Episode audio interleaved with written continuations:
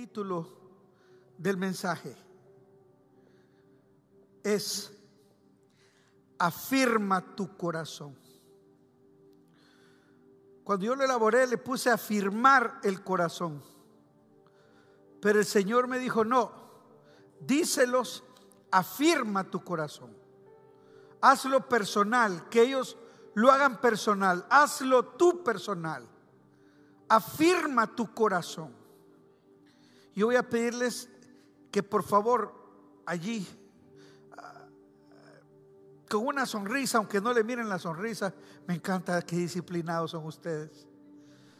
Como todavía no hemos dicho que ya pueden quitarse la mascarilla, ustedes la tienen ahí y no le hemos dicho todavía. No, pero los que no la tienen está bien, no hay problema también.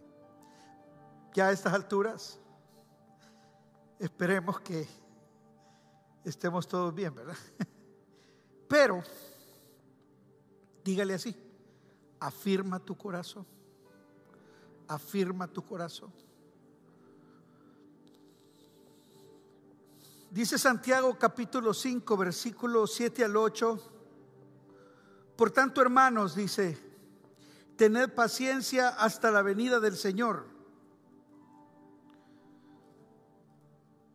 Porque el Señor va a venir por segunda vez, hermanos y es inminente. Las señales se están cumpliendo. Todo va en camino a eso. Dice, mirad cómo el labrador espera el precioso fruto de la tierra, aguardando con paciencia hasta que reciba la lluvia temprana y la tardía. Tened también, dice el Señor, vosotros paciencia. Y oiga lo que dice, y afirmad vuestros corazones, porque la venida del Señor se acerca. Hmm. Si hay una razón, hermanos, suficiente por la que el Señor nos exhorta a afirmar nuestros corazones en Él o en la fe, es porque la venida del Señor está cerca. Y por lo tanto, se nos ha advertido, hermanos, que entonces los tiempos serán peligrosos y estamos viviendo tiempos peligrosos. Los tiempos serán malos y estamos viviendo tiempos malos. Las sociedades se están depravando, se están degradando. Nuestra niñez, nuestra juventud y aún el núcleo familiar está siendo fuertemente atacado para la imposición de doctrinas e ideologías demoníacas se ven cosas que no se han visto en todos los tiempos. Y está escrito que así sería previo a esa segunda venida. Días de mucha oscuridad, hermanos. Días de mucha confusión. Donde muchos, incluyendo creyentes, escuche bien esto, se han ya extraviado. Y otros, y voy a decir esto bien serio, podríamos extraviarnos. No podrían, podríamos extraviarnos. Por eso dice el libro de Gálatas que miremos bien. Nosotros que pensamos, dice, que estamos firmes Wow, esto es algo tremendo.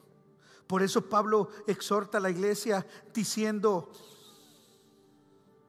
es que yo tengo que afirmarme, dice Pablo, no sea que, siendo uno de los que va adelante en la carrera, luego venga a ser descalificado. Pablo lo dice. Y si Pablo lo, consideró, hermanos, nosotros también debemos considerar el hecho de que nos podemos extraviar en el camino si sucumbimos a esas eh, presiones, a todo lo que está surgiendo en contra de la vida, de la fe en Cristo en este tiempo. Efesios 6:13 nos recuerda cuando lo está hablando como la conclusión de usar la armadura cristiana, dice, por tanto, tomad toda la armadura de Dios. En el, en el versículo 13 de Efesios 6 para que podáis, dice, resistir. ¿Cuándo, hermanos? En el día malo. ¿Se da cuenta? Es para resistir. No solo cuando la prueba viene, no solo cuando la adversidad toca tu puerta, sino sobre todo, el Señor sabía que el día malo sería este tiempo. El fin del siglo, dice la Escritura. Cuando ya todo se está acabando. Y habiendo acabado todo, dice el texto, póngamelo por favor de nuevo. Estar, ¿qué dice? Firmes por eso, afirma tu corazón. Vuélvaselo a repetir al que está al lado. Afirma tu corazón, afirma tu corazón. Afirme su corazón, mi hermano. Y la pregunta que hoy nos contestaremos es la siguiente. ¿Qué implica afirmar el corazón? ¿Qué implicaciones hay en afirmar el corazón? Pues bien, en primer lugar, y yo creo que es la única respuesta que veremos esta mañana, y es que afirmar el corazón, hermanos, implica, oiga bien, ser sabios y maduros en la palabra. Le repito, implica ser sabios y maduros en la palabra. Dice Hebreos 13, versículo del 8 al 9, ante lo que la iglesia estaba viviendo en ese tiempo y que ahora está multiplicado porque dice la Biblia que por a través de los tiempos y Dice Mateo 24 que en el final de los tiempos la maldad se multiplicará, dice. Dice, dice el escritor de Hebreos, acordaos de vuestros pastores que os hablaron de Dios, perdón, os hablaron la palabra de Dios. Considerad cuál haya sido el resultado de su conducta e imitad su fe. Luego dice, Jesucristo es el mismo ayer y hoy y por los siglos. O sea, su doctrina, su enseñanza es la misma ayer, hoy y por los siglos. Por eso no es correcto decir que hay una nueva revelación, porque la revelación ya está dada en la palabra.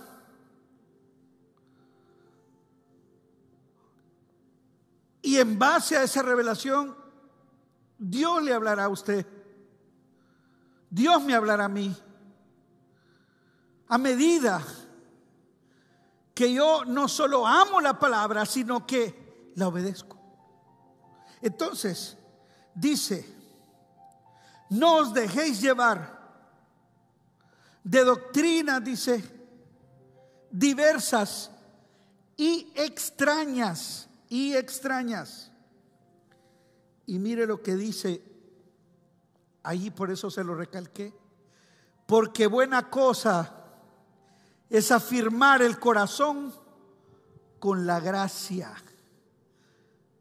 con la gracia de Cristo, con la fe, con el Evangelio, y no con viandas que nunca aprovecharon a los que se han ocupado de ellas. Cuando habla aquí de viandas, ¿sabe de qué habla? De un refrigerio. La palabra representa como cuando le ponen a usted una entradita. Va a un restaurante, usted le dice, ¿quiere una entradita? O cuando usted va a, a, una cafetería y le ponen allí unas boquitas, un brunch, una cosita para que usted esté picando. Pues lo que dice aquí la Biblia respecto a ser sabios y maduros en la palabra es que usted no puede conformarse con boquitas. Usted no puede conformarse con viandas, con cositas que agarra de aquí, de allá, o que le parecen bonitas. Usted y yo necesitamos inquirir en la palabra. Saben, hermanos, si hay algo que en estos tiempos finales nos permitirá permanecer siendo fieles al Señor y a su palabra, es afirmando nuestro corazón en Él, en la fe, porque de otra manera seremos, de acuerdo al texto que hemos visto, arrastrados por las corrientes doctrinales del maligno y de este mundo. ¿Sabe? La imagen se me está viniendo. Y usted tal vez las ha visto. Cuando han habido inundaciones y las corrientes de los ríos crecen y empieza a arrastrar todo lo que pasa, eh, todo lo que va a su paso. ¿Ha visto eso usted? ¿Cómo se lleva los árboles? Los arranca de raíz. Las casas. Estoy pensando en un video que vi una vez de una persona que intentó caminar cuando la corriente iba pasando y la gente le decía que no y esa persona fue arrastrada. La botó y se la llevó. O usted tal vez tiene la imagen de un carro queriendo pasar valientemente por una crecida. ¿Y cuánta gente ha muerto siendo arrastrados por una crecida? Así exactamente son las corrientes, como decía aquí la Biblia, de diversas doctrinas extrañas que están bombardeando nuestras vidas, nuestras familias, la iglesia del Señor doctrinas que vienen por los, por los medios informativos que hoy sobreabundan.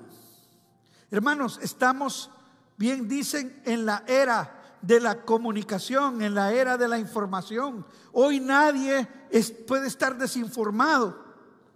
Tendría que ser un ermitaño, muy ermitaño, para no estar informado. Hoy, aunque usted no quiera estar informado, está informado. Porque le sale en el celular, porque le sale en cualquier lado. Nuestros hijos están pegados a las pantallitas. Y ahí permanentemente la información les está calando. ¿Sabe? Hay una agenda de adoctrinamiento. Es una agenda mundial. Es una agenda de Estado. Es una agenda planetaria. Donde estas personas, inspiradas por el infierno, están adoctrinando nuestra niñez, están adoctrinando a los gobiernos, están adoctrinando a las sociedades con esto de la ideología de género, por ejemplo. Es un adoctrinamiento sistemático es algo que ya no solo penetró la, la, sociedad, la familia, sino que también está penetrando la iglesia. Por eso Pablo, el, el escritor de Hebreos, lo advertía.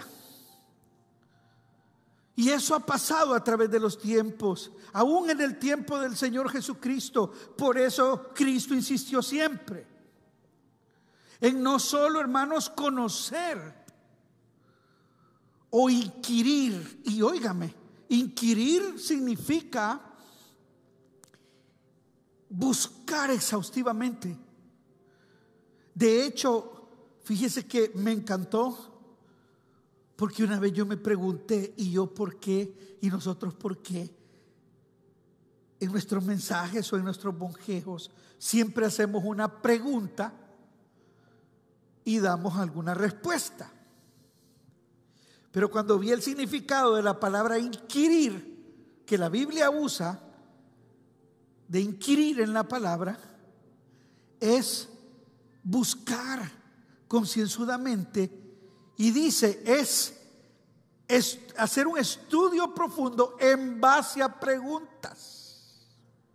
Por eso es bueno, hermanos, nosotros preguntarnos constantemente a nosotros mismos cómo estamos. ¿Qué estamos haciendo mal o qué estamos haciendo bien? Es evaluar aquello que nos viene a las manos, que nos viene a la mente, que nos viene al corazón. Entonces el Señor no solo exhortó a su pueblo o exhortó, nos exhortó a conocer o inquirir y amar su palabra. O sea, crecer en ella. Eso es importantísimo, hermanos. De hecho, yo me gozo por los hermanos, me alegro por los hermanos que llevaron su discipulado y se graduaron en este año, que le dieron su diploma. Yo estuve viendo la transmisión.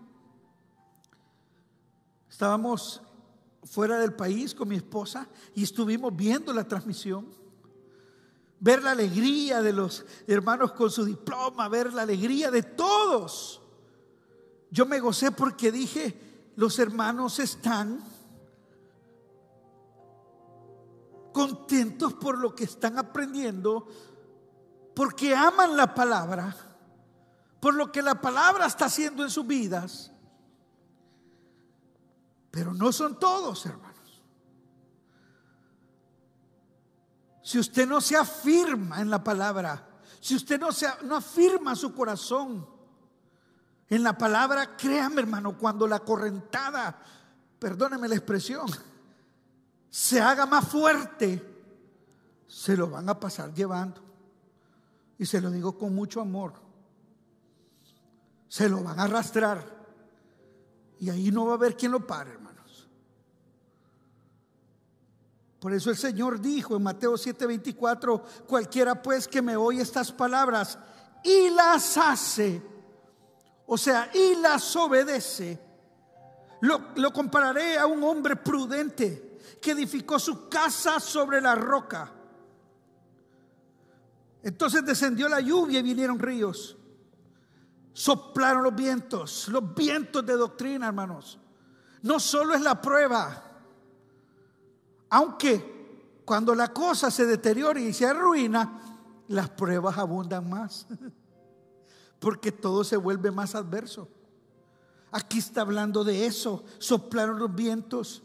Dice, y golpearon contra aquella casa. Es que el enemigo va a querer golpear y derribar tu fundamento. El enemigo va a querer golpear y derribar tu casa. Hermanos, tu vida, tu fe, la de, la de tus hijos. Ese es el plan estratégico del maligno. Pero ¿sabe qué? Doy gloria a Dios por lo que viene a continuación. Y no cayó porque estaba fundada sobre la roca. Aleluya. Nuestra roca inconmovible de los siglos es Cristo Jesús, el autor y consumador de la fe. Solo ahí podrás estar firme. En ningún otro lado, en ninguna otra filosofía, en ningún otro cuento de hadas, en ninguna, en ningún como decían los señores de antes, cuentos de camino real.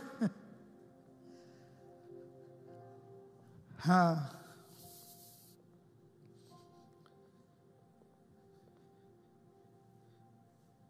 Pero cualquiera que me oye estas palabras y no las haga, dice el Señor, le compararé a un hombre insensato que edificó su casa sobre la arena.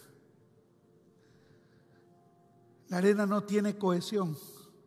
La arena es suelta, hermanos. Y descendió la lluvia. Y vinieron igual los ríos. Y soplaron igual los vientos. Y van a dar con ímpetu, dice, contra aquella casa. ¿Y sabe qué dice aquí? Y cayó. Y fue grande su ruina. ¿Sabe? Hay unos, y voy a decir, lo voy a decir con seriedad, aún creyentes, oiga lo que voy a decir, que supuestamente la están pasando bien en sus pecados. Están pecando y la están pasando bien. ¿Desde qué punto de vista? No lo han despedido del trabajo le sale el negocito.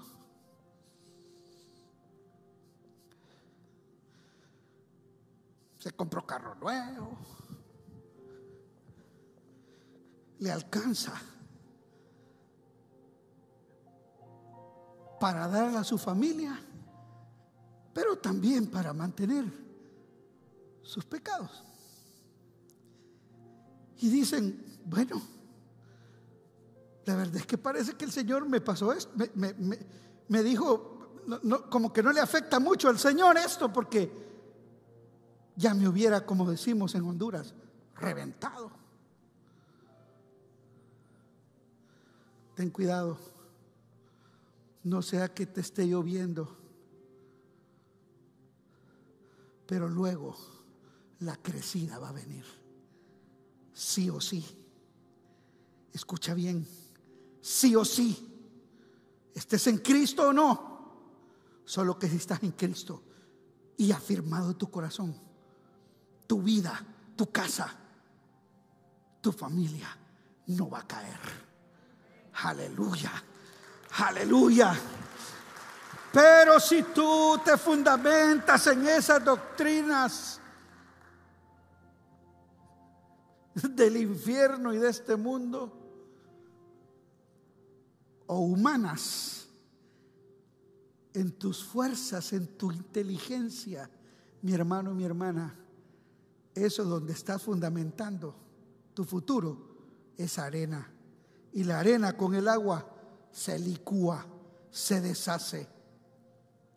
Yo te pregunto, ¿cómo piensas edificar el futuro de tu hogar, el futuro de tu casa? Mire lo que dice Proverbios 24:3 dice, con sabiduría se edificará la casa y con prudencia se afirmará. Dando referencia, mire, más bien el Señor dio referencia a ese proverbio cuando dio aquella parábola. Se afirmará. El Señor quiere que nos afirmemos. En cierto tiempo, estando el pueblo de Israel aún en cautiverio, estando el pueblo de Israel en un momento muy complicado, el Señor le da una palabra a través del profeta Isaías. Dice Isaías 54, versículo 2, un texto que hemos visto así, proféticamente, y lo hemos abrazado y lo hemos creído, pero aquí hay algo interesante. Dice, ensancha el lugar de tu tienda o sea, lo que el Señor le está diciendo a su pueblo es crece. Extiende las cortinas de tus moradas. O sea, extiéndete. Yo te he puesto para que crezcas. No escatime, dice. Alarga tus cuerdas. Y luego, ¿qué dice? Y refuerza. Esa palabra refuerza en hebreo, ¿sabe qué significa? Afirma bien tus estacas. Mire qué cosa. Claro que el Señor quiere bendecirnos. ¿Quién cree que Dios quiere bendecirnos? Claro que el Señor quiere que crezcamos. ¿Quién cree que Dios quiere que crezcamos? Claro que Él quiere que nos multipliquemos. Aleluya, Él quiere multiplicar sus bendiciones en nosotros. ¿Quién lo cree? Dígame amén. Ah, pero extiendes, pero afirmas. Si no, esa extensión se va a desparramar, como cuando tratas de agarrar agua con tu mano. Afirmar o reforzar bien las estacas, amados hermanos. O sea, afirmar nuestro corazón, afirmar nuestra alma, afirmar nuestros pensamientos en la palabra, en Él, en Cristo. Escuche, para crecimiento y madurez no será agradable. ¿Sabe cómo se afirma una estaca? Para comenzar la estaca le sacan filo. Después de que la siembran, empieza el martilleo. No, no es agradable afirmar estacas.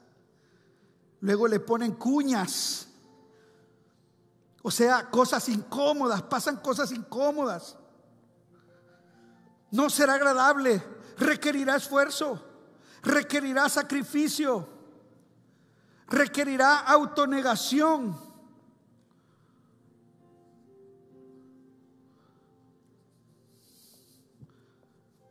Alabo al Señor por sus vidas, hermanos. Alabo al Señor por los que se autonegaron hoy. Mire, que, ¿y de qué se ríe, hermano? Se negaron al chorcito, las pantuflas, las chinelas, el asador, el deck, la pantalla. Ah, partido de final de mundial hoy. Yo sé que algunos de aquí están Espero que ninguno esté ahí con el internet. Padre, te alabo. Uy, uy, uy. Alemania, ¿qué pasó?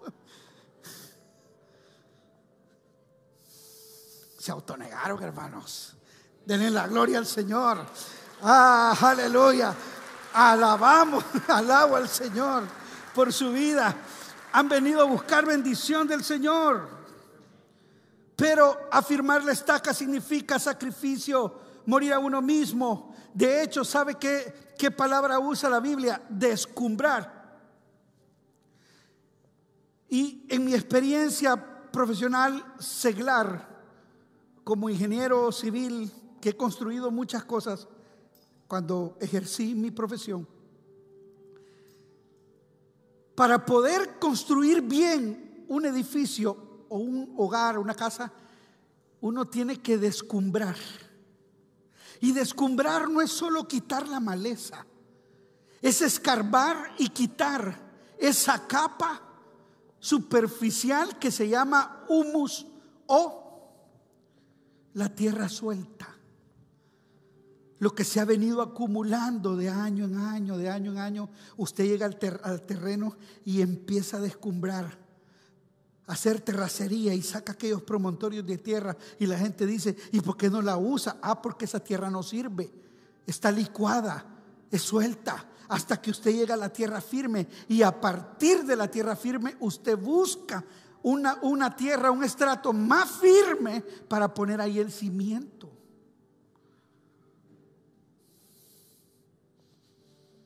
¿Sabe qué? debemos descumbrar nuestro corazón, hermanos. Aleluya, quitarle la grasita. quitarle aquello gelatinoso que no va a funcionar. Ser sabios y maduros en la palabra.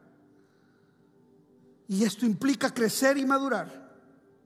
Significará, hermanos amados, fortalecer lo débil en nosotros, fortalecer lo endeble en nuestro carácter cristocéntrico. para que se cumpla el deseo de Dios en lo escrito por el apóstol Pablo a la iglesia de los tesalonicenses. Mire, esto pasaba en la iglesia también de la antigüedad. Mire lo que le dice Pablo en la primera carta a los tesalonicenses, capítulo 3, versículo 13, dice, para que sean, ¿qué dice hermanos? Diga conmigo, afirmados vuestros corazones, irreprensibles en santidad delante de Dios nuestro Padre. ¿Cuándo dice, hermanos? En la venida de nuestro Señor Jesucristo con todos sus santos. Mire, si usted de los que cuando le hablan de la segunda venida de Cristo, del Señor, del arrebatamiento, usted tiembla, usted teme, porque dice a saber si me voy a quedar o a saber cómo va a estar eso. Amado, amada, o dos cosas o usted tiene que convertirse de verdad. Porque la Biblia dice que el Espíritu Santo en nosotros nos da convicción de lo que es de Cristo, pues. Si aquí no estamos hablando de perfección, aquí estamos hablando de lucha. Entonces, si usted de los que, ay, no, que no hablen de eso. O pasa así, el, el Apocalipsis es el libro que menos lee usted. Es el libro que más debemos leer, hermanos. Porque ahí se habla de nuestra victoria. Mire, cuando usted esté en prueba, lee el Apocalipsis. Y usted va a terminar gozoso y victorioso. Ese es un libro no de lamento, es de lamento para el mundo, pero es un libro de victoria para la iglesia, para los hijos de Dios. Aleluya. Y ya la cosa se está armando, hermanos. Ya esto se va a terminar. Y ayer que yo miraba, porque yo miré el, féretro donde estaba nuestra hermana, créame, yo no soy de los que voy a ver el, cuerpo o el cadáver. Se feo, qué feo la palabra cadáver, ¿verdad? A mí no me gusta cadáver, pero así se llama. El cadáver. Bueno, se lo voy a decir en inglés porque en inglés se oye más bonito. Corp. Cuando usted mira el corp, así se dice. Miss corpse. Corpse. Mi urbina me va a arrancar la cabeza. Cuando ¿Sabe por qué yo no lo voy a ver? Es, es respetable eso porque la familia quiere ver a su ser amado y todo. E, es algo respetable totalmente. Pero yo no lo voy a ver porque yo sé que ahí lo que está es el corpse. Ya no está la persona. La Biblia dice que los que mueren en Cristo, aleluya, irán con el Padre Celestial. Allí solo hay dos opciones, que esa persona, su alma, su espíritu, estén en la gloria eterna o estén en la condenación eterna. Pero me encanta cuando vamos y sabemos que aquel hermano o aquella hermana, gloria al Señor, su alma y su espíritu está en el paraíso. Aleluya, donde está el Señor. Entonces, lo mejor de todo, porque esto es difícil, ¿verdad que uno lo oye y dice, ah, hermano, es difícil para usted y es difícil para mí? Pero a mí el Señor me dijo, este día yo le daré oportunidad a mi pueblo a que afirme su corazón, a que tome la decisión de afirmar su corazón. Pero sabe, tenemos esperanza.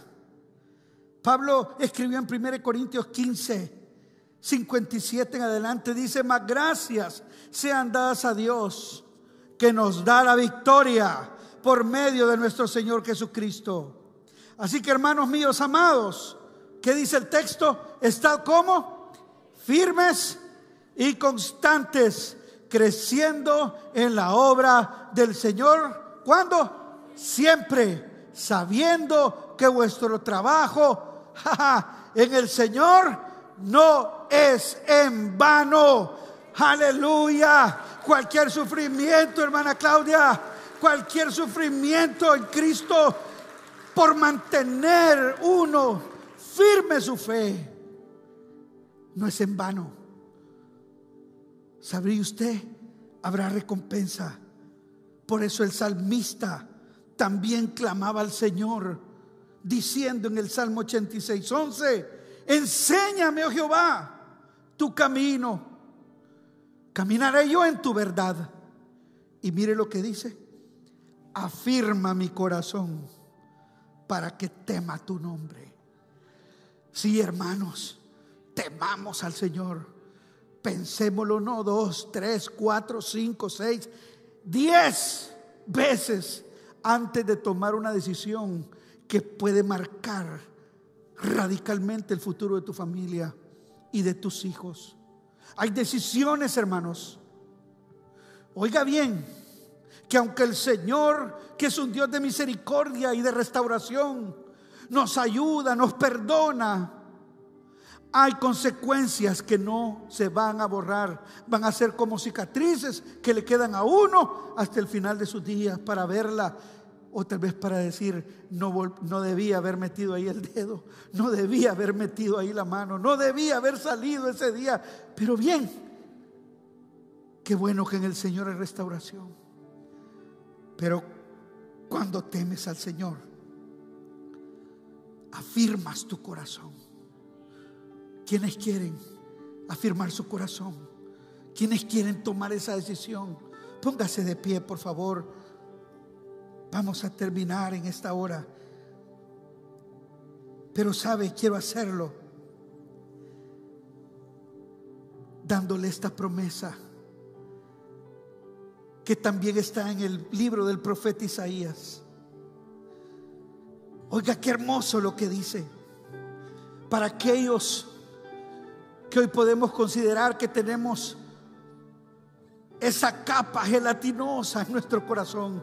Aquellos que de alguna manera estamos ambiguos entre la información que recibimos, entre creer cosas que van contrarias a la fe y lo que es la fe.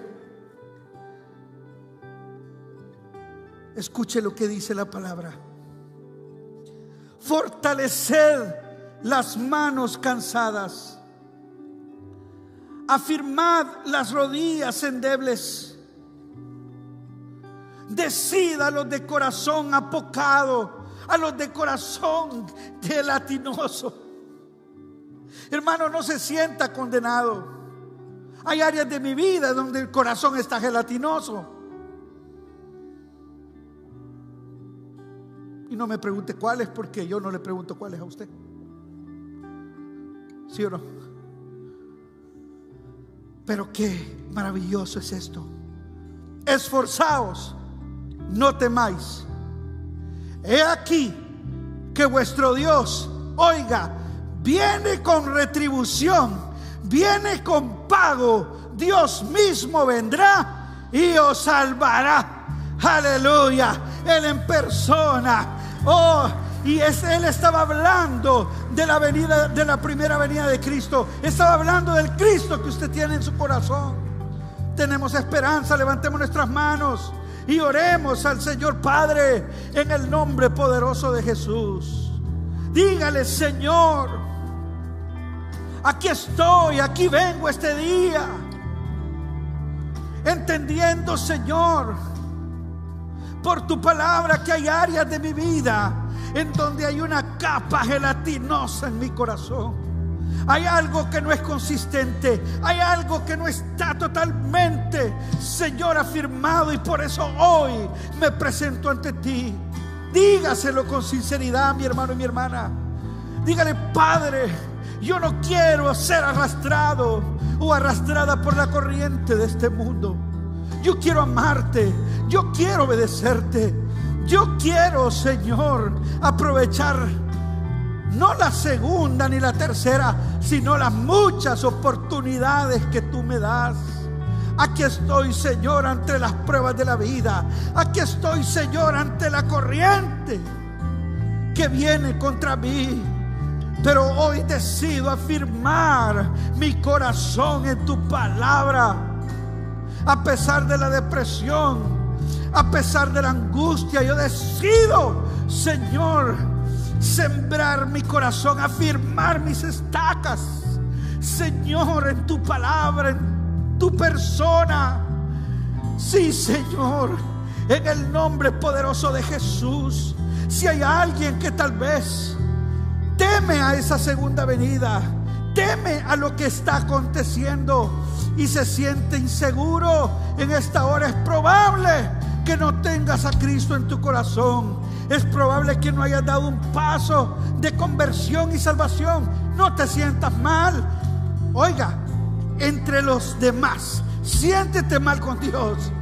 Sí, dile, Señor, te necesito, porque Él quiere salvarte.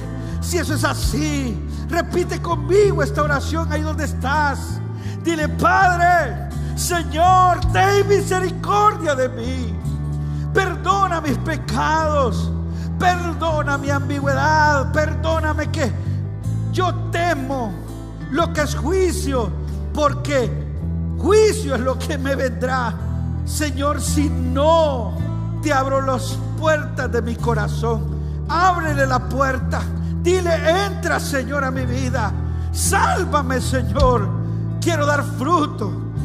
Quiero ser diferente. Quiero vivir afirmado. Me arrepiento de mis pecados. Te dejo entrar, Señor, a mi alma, a mi corazón. Y si tal vez tú, después de, la, de, todo lo que ha pasado, acontecido, tú reconoces que has estado lejos. Tú reconoces que hay gelatina en vez de cemento, hierro en tu corazón, pero afirmado en la palabra, dile Señor, aquí estoy.